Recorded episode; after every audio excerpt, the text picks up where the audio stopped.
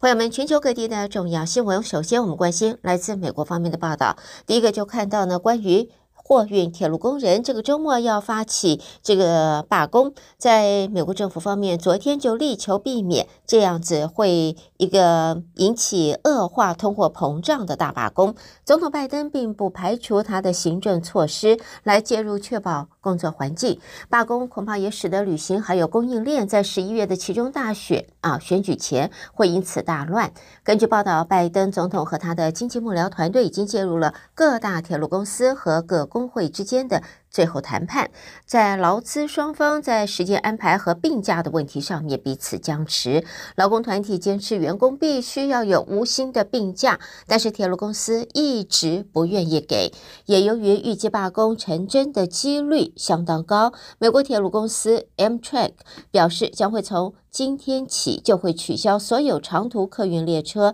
以免造成可能的旅客滞留。美国有将近三分之一的货运是透过铁路运输的，仅仅次于卡车货运。代表美国和墨西哥再加上加拿大主要铁运的美洲铁路协会估计，全美铁路服务中断恐怕导致每天有七千多班的列车没有办法发出，每天的经济损失超过二十亿美金。铁路部工人罢工，这个。呃，会加剧让美国头疼的港口拥塞的状况，全部货运压力会转移到卡车的业者身上，也会为后者带来新的麻烦。卡车货运业已经在抱怨找不到足够的司机了，货运配送恐怕出现新的障碍，也会吓坏了已经现在是饱尝了。呃，这个严重通货膨胀压力的白宫，白宫的官员不愿详述拜登经济团队讨论哪些解套办法的细节，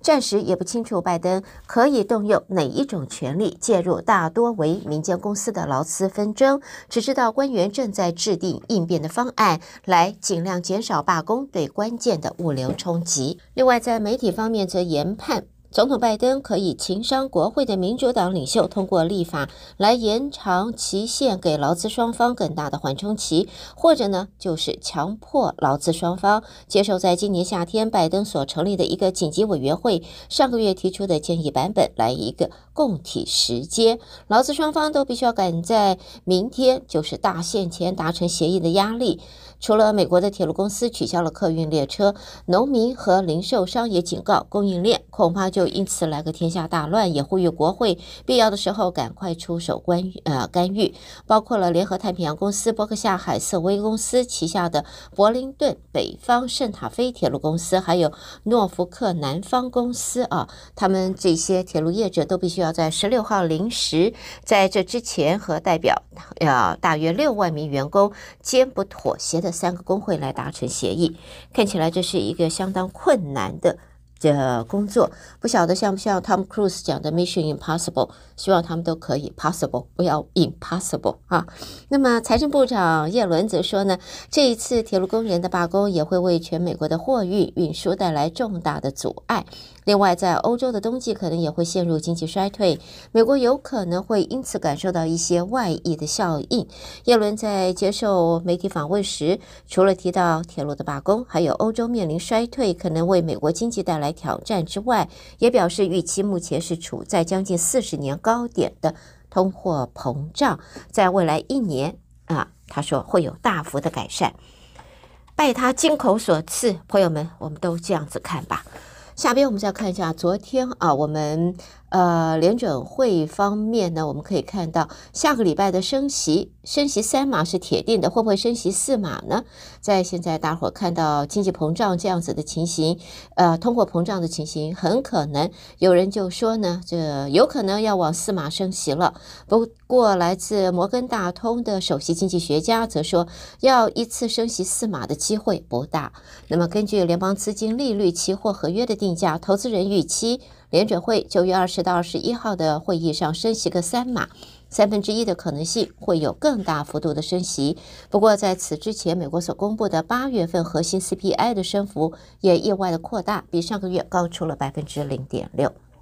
下边我们看到昨天美国的股市呢。总算在收盘的时候给了大伙一点好脸色看啊。那么往上收盘，往上涨了。在盘中虽然有一些拉锯，欠缺了方向性，不过呢，最起码最后勉力往上收啊，往上这个上涨收盘，算是给了大伙一点比较好看的颜色瞧瞧。那么在油价方面呢，昨天也是上扬的，因为国际能源署预期，尽管需求的前景还是很暗淡，但是由于冬季价格高涨，从天然气转为石油取暖的情况会更多，所以在昨天油价上涨，那么这这个避险的金价就往下降，跌破了一千七百美元一英两的大关。交易人士评估，联准会下个礼拜大幅升息三码的可能性是，绝对是有这个可能的。好，另外，总统拜登也在昨天与已经继位为国王的查尔斯三世通了电话。那么，对于才刚辞世的伊丽莎白二世表达哀悼，同时转达了美国人民对英国女王的崇高敬意。呃，拜登总统也代表呃，就是美国表达期望，能够和查尔斯三世保持密切联系，在未来的这个呃呃这个政府方面的工作。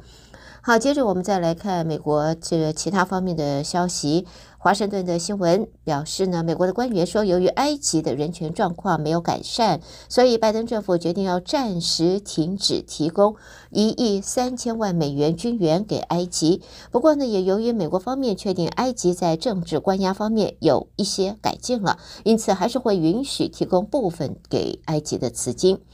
另外呢，媒体监管机构新闻守门人 NewsGuard 在昨天公布了一个报告，说 TikTok 正在向用户提供错误的新闻搜寻结果，遍及包括了政府、气候变迁、COVID-19，还有乌克兰战争的议题。根据他的研究报告，TikTok 上面有毒还有虚假的陈述构成了重大威胁。TikTok 也渐渐成为年轻族群在上网搜寻的呃这个场域了，所以这个报告也要提醒大家要小心这一些假讯息。最后看到特斯拉现在暂停在德国设厂制造电池的计划，因为特斯拉公司现在考虑得要在美国生产电动车和电池的税务抵免资格，在这个。这个金钱和这利润方面的诱惑之下，相信这一定会转回到美国生产的。《华尔街日报》说呢，一直想要自制电池的特斯拉已经在讨论，打算要打算要把柏林地区的工厂使用的制造设备，这一会儿往自家回家来做，运回美国了。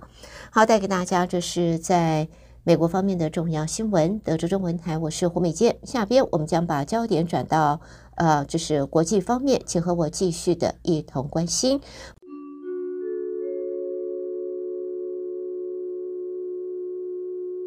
朋友们，在我们国际方面的新闻，首先还是继续，我们还是把英国放在前面吧。在现在呢，我们看到英国女王伊丽莎白二世驾崩，现在她的灵柩停放在西敏厅，在英国在这里呢悼念瞻仰的人潮可是蔓延了四公里，小哇，民众一定对英国女王非常的爱戴的。另外呢，在欧盟方面呢，看到呢，现在呃，欧盟方面呢，执委会主席现在看到范德赖恩在现在已经到了基辅，他会晤包括了就是乌克兰总统泽伦斯基在内的乌克兰官员，要商讨。加强乌克兰和欧盟之间的合作。范德赖恩在这个推特上就说：“到了基辅，这也是俄罗斯发动战争以来他第三次的访问基辅。而乌克兰是在今年六月取得加入欧盟的候选资格。俄罗斯方面则说，这项决定是在国际上围堵俄罗斯的行动之一。”那么谈到了这个欧盟方面，另外呢，也看到新疆维吾尔族人沦为强迫劳动的奴工，中国也面临批评与日俱增。欧盟则在昨天就说，布鲁塞尔将会对所有以强迫劳动力生产的呃这些产品要祭出禁令。欧盟贸易执委就说，这一项提案在处理现代的奴隶方面将会带来实质的不同，影响遍及全球呃数以百万计的人。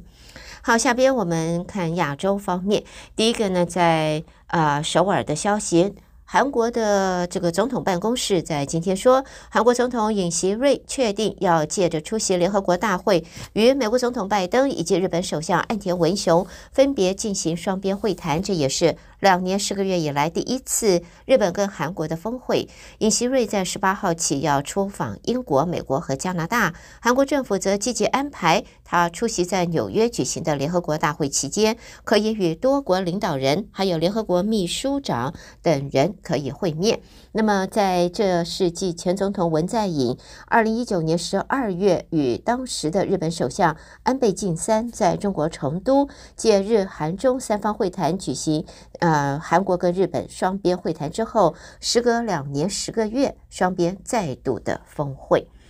好，下边呢，我们则看到呢，在伊朗方面，在德黑兰当局急于突破美国制裁下的经济孤立的困境之际，伊朗外交部长则在今天说，伊朗已经签署加入上海合作组织的履行义务的备忘录。在由中国跟俄罗斯等国创立的上海合作组织，去年就批准了伊朗入会申请。德黑兰也呼吁组织成员要协助伊朗建立一个机制。来规避西方加注伊朗的种种制裁。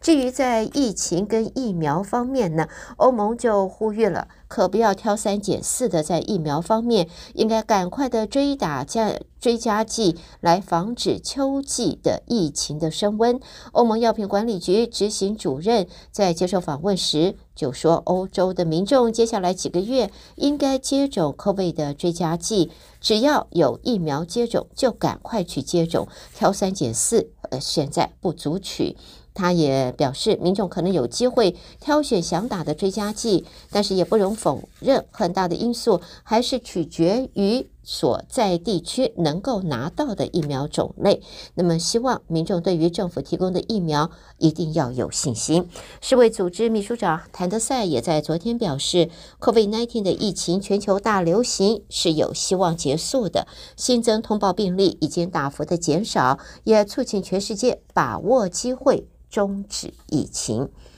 好，接着我们在新闻方面呢，看到来自斯德哥尔摩的报道，这是瑞典的大选计票已经进入到尾声了。最新的结果在昨天已经出炉，右派阵营领先了三个席次，所以呢，总理安德森昨天就召开记者会，承认选举的结果，也宣布他在今天就会卸下总理的职务。朋友们带给大家国际方面的重要新闻。德州中文台，我是胡美健。在美国和国际新闻之后呢，我们在这和我一同关心，将带给大家来自两岸方面的重要报道。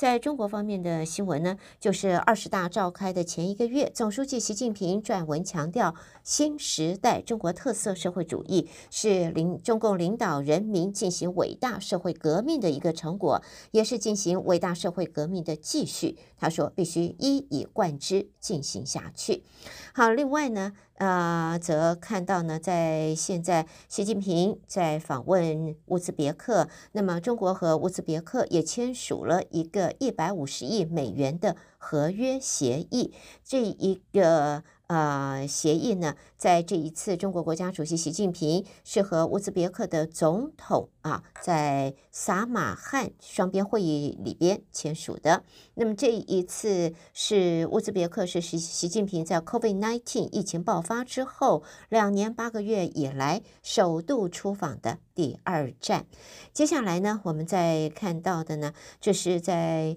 中国国家主席习近平和俄罗斯总统普京，还有一些亚洲国家领袖，今天起就在丝路古城萨马汉举行了区域安全会议。普京和习近平在今天会谈，而。乌克兰的议题还有台湾的议题就会成为焦点。两个人计划在会议中讨论这这两个主要的议题。那么，两人会谈前已经抵达了萨马汉，在停机坪上接到接受的是仪仗的欢迎。对普丁而言，值此俄军在乌克兰战场面对重大挫败的时刻，这一场峰会是展现国际社会没有办法孤立莫斯科的机会。而对中国国家主席习近平来讲，则是他自疫情爆发两年多来首次的海外出访，也是提高他全球政治声望的一个机会，尤其是在中共十月要召开二十大之前。好，除了这个中国国家主席习近平出访之外呢，现在在现在也看到国务院总理李克强在二十大后也要出席十一月在柬埔寨举行的东南亚国协峰会，到时多国领导人将会在柬埔寨的首都金边聚集。柬埔寨的总总理洪森在今天透露，李克强会在十一月八号。访问柬埔寨，除了李克强之外，还会有越南总理范明政、菲律宾总统小马可士等东协国家领袖，也会对柬埔寨进行正式的访问。下边呢，我们再看到的呢。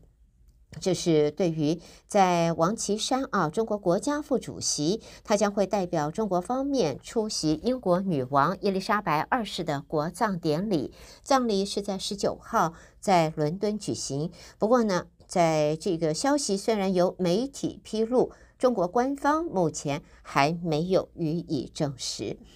我们接着看一下中国在经济方面，在中国有多家国有银行今天是同步的宣布下调存款利率，涉及范围包含了活存和定存等多项的金融服务，下调幅度在百分之零点一到零点一五不等。分析则认为，这样子下调存款利率将有助于降低银行自身负债的成本，也可以稳定盈利的能力。在现在呢，三年期的定存，呃，定期存款，它的大额存单利率下调了百分之零点一五，是幅度最大的。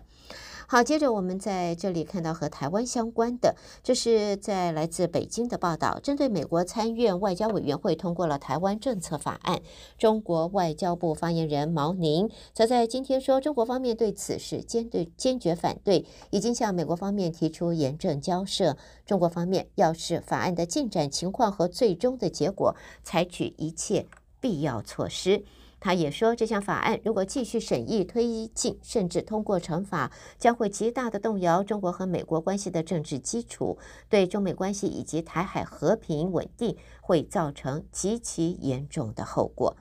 最后，我们看一下来自四川成都的报道了，在四川成都呢，这个封城十四天结束了。啊、在现在呢，不论封城或者解封，成都对于讯息的管控显然不如对病毒的防堵那么样子的有效。官方在十四号宣布，十五号的中午才会全面解封，相关解封时间、后续规划，甚至开会的照片，这些讯息其实老早就已经在社群网站当中广为流传了。朋友们，带给大家，这是来自中国方面的重要讯息。收听的是德州中文台，我是胡美健。下边焦点将转到台湾方面，台北的新闻主播接棒为大家继续播报，请和我一同关心。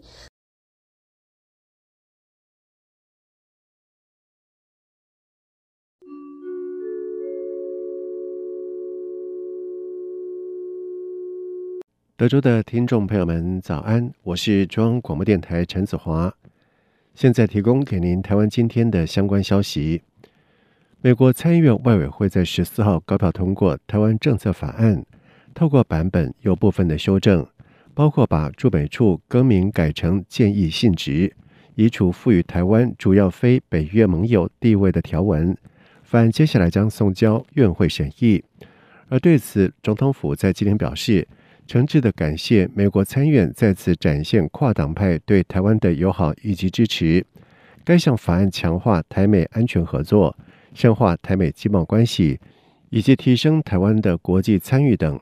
有助于多方位促进台美合作伙伴关系。外交部指出，将持续关注法案的后续进展，期待在本届美国国会有限会期当中，能促成这项立法往前推进。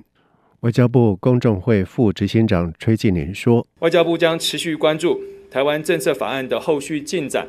并且将与美国国会以及行政部门维持紧密的沟通，期待在这本届美国国会的有限会期中，能够促成这项立法往前推进，以及不断深化台美友好的伙伴关系。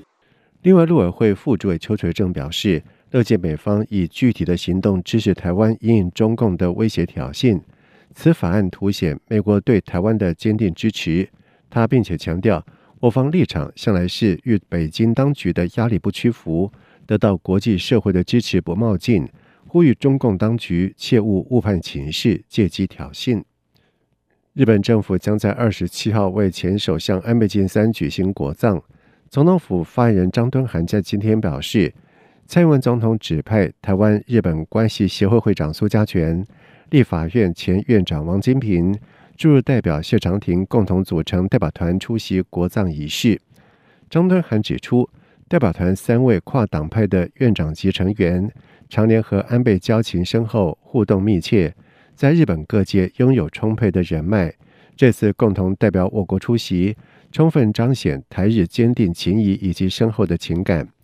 张敦涵说，安倍是深受国际推崇的国际领袖，毕生坚持守护民主、自由、人权理念，开创划时代的印太架构战略思维。他更是台湾坚定的挚友，台日之间患难见真情的羁绊。携手扶持的善的循环，安倍推动台日关系进展不遗余力。蔡总统也祈愿这次的代表团能够带着我国政府和人民对安倍的悼念以及追思前去，诚挚感谢其毕生的贡献，并且展现台湾与日本继续并肩同行，捍卫共享价值以及印太区域的和平稳定。慈济透过去年采购 BNT 疫苗遭到了政商大佬的劝退，再掀起政府是否阻挡疫苗争议。国民党立院党团在今天曝光和卫福部国会联络人对话的截图，并且点名卫福部长薛瑞元以及行政院副院长沈荣金两人涉及劝退工商界采购疫苗。党团总召曾铭宗表示，行政院发言人罗秉成在日前声称没有官员阻挡疫苗。还说相关的报道跟事实不符，是公然发布假消息。有关工商协进会采购疫苗受阻挡的案件，已经掌握人证物证。若行政院不服，欢迎提告。而对国民党团的指控，民进党团副书记长林楚英则是回应：世界卫生组织已经表示，COVID-19 疫苗即将结束。当全球都在注意疫后的复兴的时候，只有国民党还在纠结上海复兴。希望国民党不要选择性的忘记，真正挡疫苗的是中国。而薛瑞也随后召开记者会反驳，强调他从未针对疫苗进口一事见过工商协进会的任何人。国民党团的说法是完全是一场梦，讽刺国民党立院党团又在说梦话。而沈荣金在今天受访的时候则是表示，他不会阻挡企业界买疫苗，疫苗需要政府紧急的授权，也不是要买就买得到。而针对疫苗的采购是否曾经遭到阻挡，在近来引发了热议。中国国台办也加入了批评，指称我方逢路必反。而陆委会副主委邱垂正在今天对此回应表示，中央流行疫情指挥中心在近日已经做出了说明，并无外界所称政府延宕或者是阻挡合法疫苗的情势。全世界有谁会阻挡台湾采购疫苗？我想大家心知肚明。邱垂正说，陆方。总是利用台湾的自由民主体制见缝插针，企图激化台湾内部的对立，甚至意图影响台湾的选举，这样的阴谋伎俩令人不齿。同时，邱垂正表示，中共有关部门与其操作台湾的疫苗问题，不如回应中国大陆民众的质疑：为何迄今不愿意提供中国大陆的民众有自由选择国际优良疫苗的机会？另外，中央流行疫情指挥中心在今公布了台湾新增四万五千四百七十例 COVID-19 的确定病例，其中包括有四万五千两百六十九例的本土个案，以及两百零一例的境外移入。另外，确诊肝当中再增添五十七例的死亡。由侯孝贤执导的经典的国片《悲情城市》，今天在国家电影及视听文化中心举办了数位版的首映。该片在三三年前夺下了第四十六届威尼斯影展的最佳影片金狮奖，让台湾的电影是一举跃上了国际。而数位版的首映会上面，当年曾经参与改写台湾电影史上的重要电影人士齐聚一堂，揭露了许多内幕的故事，也再次重温一段台湾电影辉煌的时光。国家影视厅中心董事长蓝祖蔚就表示，《悲情城市》挑战二二八事件的敏感政治议题，也创下了许多台湾电影史上的第一次，意义非凡。他说：“碰触了我们过去不敢碰触的历史伤痛。”开创了很多在技术上的台湾电影的第一步，包括同步录音，包括很多很多特别的摄影技术、剪接技术。三十三年前，北京城市带领我们走向了国际，也让国际看见了台湾。同时，它也颠覆了媒体对待电影的一个态度。北京城市得奖的讯息，攻占了当时纸媒的头版的地位，这是台湾电影一个非常重要的突破。台湾电影因此有了一个完完全全改变的一个结果。另外，电影人焦雄屏则是认为，《悲情城市》在威尼斯摘下了金狮奖，是台湾电影走上国际最重要的一场的战役，也才有后来九零年代的华语电影的黄金时代。而《悲情城市》数位版首映活动结束之后，国家影视厅中心也预告，在新电影出发的时候，台湾新电影四十年回顾。也将在十月七号到十一月二十七号接续的登场，并且邀请影迷一起来重温侯孝贤、杨德昌等人掀起台湾新电影的浪潮。台湾有三十多万名的新住民的子女，但是大约有一千人不是从小在台湾长大，因而欠缺了华语的能力。台湾师范大学在今天发表了提升新住民及其子女华语文能力及双语师资培育计划的推动成果。国立台湾师范大学举办大学社会责任 USR 的成果展，展现八项计划成果，而其中由华语文教学系副教授林振兴师生团队，结合大学、中小学以及地区社团组织资源，实地到台北、新北以及桃园、嘉义等地的学校，了解需要进行衔转教育新二代的华语文的程度。林振兴表示，在团队的评估之后，依据不同学习的需求，安排入校辅导课程，会透过具备语音辨识功能的智慧注音数位学习平台，